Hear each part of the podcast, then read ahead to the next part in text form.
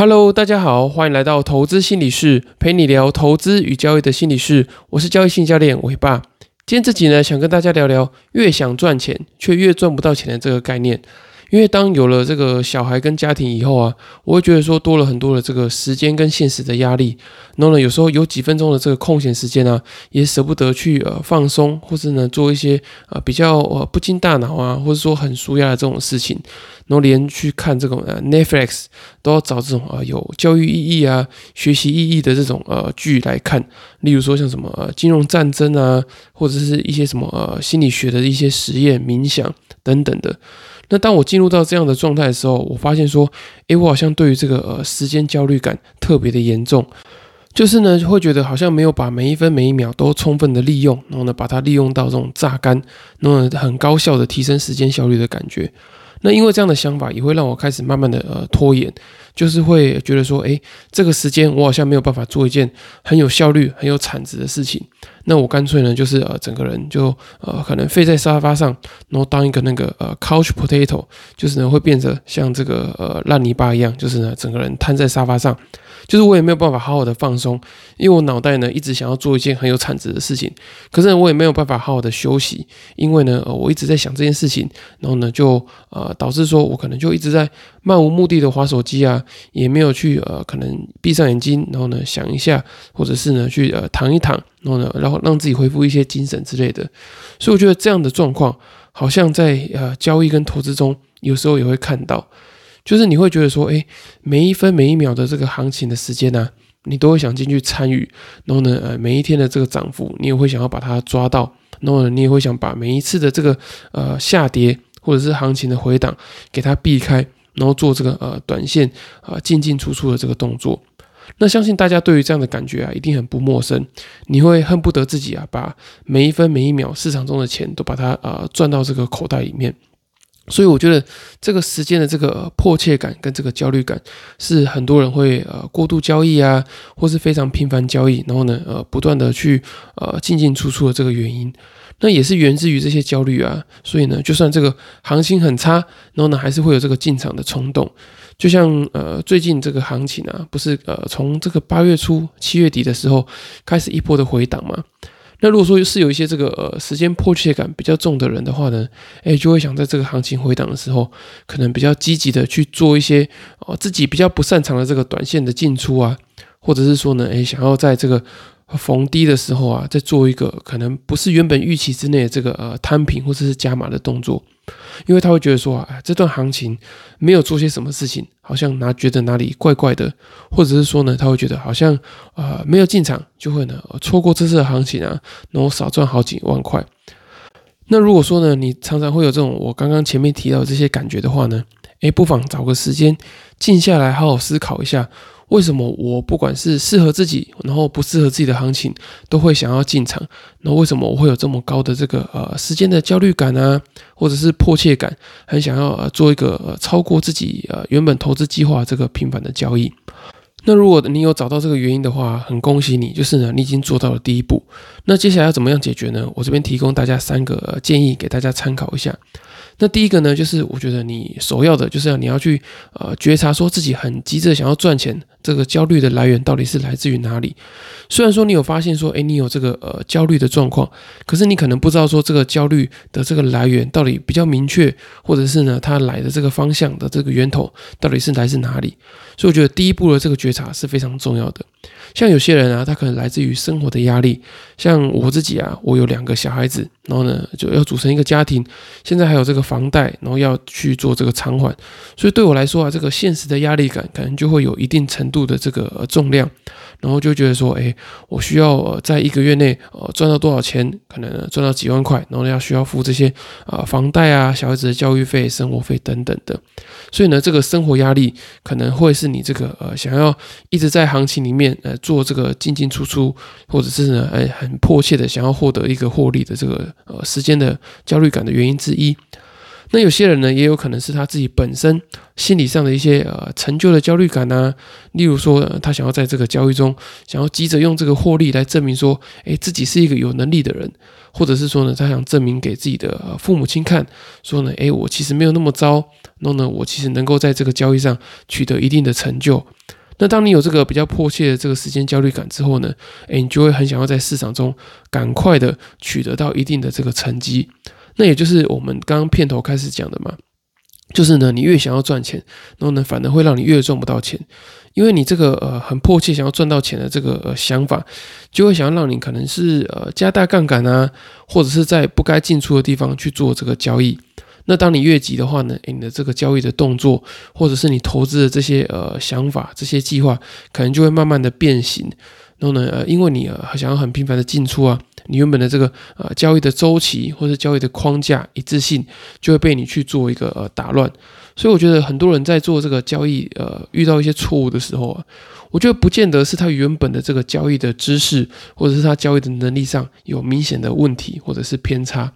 而是呢，这个呃太想要呃在市场中取得一些能力啊，取得一些能力的证明，或者是取得一些成就的这个状况，是造成他呃产生这些偏差的这些主要原因。所以呢，我觉得当你有这些状况发生的时候，你也要去思考看看，哎，你这个背后啊，是不是有这些呃成就的焦虑感，迫使着你要很快的在市场中取得一定的这个成就。那当你觉察到这些焦虑源之后啊，你就可以去找一些可能有心理专业啊，或者是呢去找一些朋友聊聊看，然后呢看你自己的这些状况要怎么样去呃做一个处理跟调试。那第二个改进的建议呢，就是建议你把目标专注在自己身上，不要有太多的这个外部的比较。那这个外部的比较啊，可能是你在跟朋友聚会的时候啊，诶，你听到朋友可能是呃可能主科的工程师啊，或者是什么高阶主管，然后呢年薪两三百万以上。那你就会开始觉得说，哎，我自己现在的这个薪水啊，可能就接近百万，或者是说呢，还在这个呃努力到百万的这个状况之下，然后会觉得说，哎，自己的状况是不是很糟啊？然后甚至之后也没有脸去跟朋友做这个呃见面，或者是一些聚会，然后甚至在这个过年过节的时候啊。也不想被长辈问，然后呢，可能就过着这个越来越退缩的生活。那我觉得这样的状况其实不是很好。那这样的这个源头呢，主要来自于你可能会一直透过跟别人的比较啊，来确认说你现在的这个价值是在哪里。那我之前也在很多集里面有提到嘛，就是这个呃，Festinger 提到的这个社会比较理论，就是我们透过跟别人的比较来确立自己现在的价值是如何。那我觉得你必须要跳脱这样的框架，然后呢，不断的看自己是不是有在这个进步的这个轨迹上。你有可能呢是呃进步的比别人慢，或者是说呢，你选择这个赛道本来酝酿的这个时间要累积的时间就是比别人还要久，所以呢，我觉得你必须要把这个目标专注在自己身上，然后呢，不要有太多这个外部的比较。那我也想要分享给你一个观点啊，就是说每个人的这个生长的条件环境其实都不是一样的，因为有些人可能比较幸运啊，他天生的背景可能比较好，所以呢，他的父母可能可以把他啊送去国外啊念书啊等等的，那这的确都不是我们能够改变的。可是相对的啊，这些人他得要取得一个更惊人的这个成就，才能被看见。我觉得这并不是一个酸葡萄的心理，而是呢，我觉得每个人都有每个人要面对的课题，所以这也是为什么呃，我觉得你不要一直在跟别人做比较的这个原因，因为我觉得每个人的这个出发点或是外部养成的这个条件都不太一样，那你硬要拉到一个同样的这个绝对值去做比较，我觉得对你来说可能会是很辛苦的。那在这边听呢，你可能会没有太大的感觉。那我举一个例子。像这个呃，强尼戴普的女儿，她叫做 Lily Rose Depp。那她是一个呃很有名的这个星二代，因为她爸爸是这个知名影星强尼戴普嘛。那母亲呢是这个啊法国 Chanel 知名的名模，所以呢，她从小到大就是一直含着这个呃金汤匙出生。然后呢，大家也会觉得说，哦，你未来啊，一定就是可以受到这个父母的庇荫啊。然后呢，呃，可未来的这个呃心路是发展会非常的顺遂。那的确啊，他在这个成长的过程中也受到许多呃不错的待遇啊，然后甚至呢，他也跟他妈妈一样啊，加入这个 Chanel，成为这个 Chanel 的这个名模。那当他这个呃在走这条路上的时候呢，诶，发光发热的时候呢，诶，他却跟大家说，他想把这个呃新二代的这个标签给撕掉。那当他这样子说的时候啊，就开始有很多人攻击他嘛。他就觉得说，哎，你知道啊，你为什么这么年轻的时候就可以在这个呃 Chanel 的这个呃展场上去做这个呃展示，或者是说呢，可以参与很多的这个戏剧啊，或者是很多演出的这个机会。那这些演出的机会啊，可能都来自于他呃父亲呃强尼戴普，或者是他母亲在这个 Chanel 的这个影响力。所以很多人呢就会开始攻击他，就说：“哎，为什么你会这么不知足啊？你知道你可以靠你这个父母亲，然后获得多少的这个成就，是其他很多一般人要花非常大的努力才能够达到的成就吗？”那对此呢，这个呃强尼戴普的女儿 Lily Rose Depp，她也说，就是她得必须花两倍的努力才能够去撕掉这些呃曾经加在她身上的这些呃明星的光环啊跟标签。所以呢，听完这个故事，你也可以理解到，就是我觉得每个人其实都有他需要努力的地方。那当他本身有一个比较好的这些呃资源的时候啊，相对的他也要必须花更多的努力，让大家看到啊他的努力，而不是他的这些背景。所以回到这一段，我所想讲的就是呢，你可以不用去太跟外部的人去做一些比较。那当然啦，事实上你可能要需要透过别人的这些成就去衡量自己现在处在哪一个位阶上嘛。可是，我觉得呃，大部分的时间你还是聚焦在自己的成长，然后自己的努力上，我觉得那样就 OK 了。那第三个呢，就是我觉得耐心跟听损一样，都是需要刻意的去练习的。像我之前啊，在这个大学投资的时候，那时候还没有接触到呃太多不同的这个呃交易的方法跟这个商品，所以呢，我在做这个股票投资上，我基本上可以报一两个月到半年以上都不是太大的问题。可是呢，毕业之后啊，因为工作我觉得太辛苦了，然后呢，太想要急着去赚钱，所以呢，我可能呃交易的商品啊，这个周期就变得越来越短，然后呢，想要提高我的这个资金的周转率，所以我大概报一到两个月就受不了了。那后来慢慢的接触到这个呃选择权的当冲啊，那这个速度很快，然后呢，我可能甚至会报个这个呃十五到三十分钟，可能就是一个很大的极限。那后来呢，我呃在做这个呃选择权当冲转换到这个现股当冲或者是选择权波段的时候，哎，我就要慢慢的练习把这个部位爆长。那在爆场的过程中啊，其实并不是这么顺利的，因为我要开始要去克服这个呃行情回档的这个焦虑感啊，那我以后要忍受这个呃时间的焦虑感对我这个呃交易的操作带来的威胁，就是我会一直想要在这个短线呃很频繁的进出，然后增加这个资金的周转率。那我觉得呃要让自己可以撑久一点的这个时间，这个感觉是需要练习的。就像停损啊，你需要呃先停损过呃四千块、五千块，然后慢慢的呢，你才可以忍受这个停损一万块、两万块。那这个心理的这个调试啊，都是需要一个呃渐进式的这个体验，然后渐进式的去适应跟克服，没有办法在短时间内就达成这样的成就。所以呢，我觉得当你要学习从这个短线投资慢慢报到长线的时候，那或者是说呢，你想要在这个短线里面，从这个呃频繁的呃短线交易，或者是 tick trade 转变成呃波段交易，然后或者是这个日内波段交易的时候，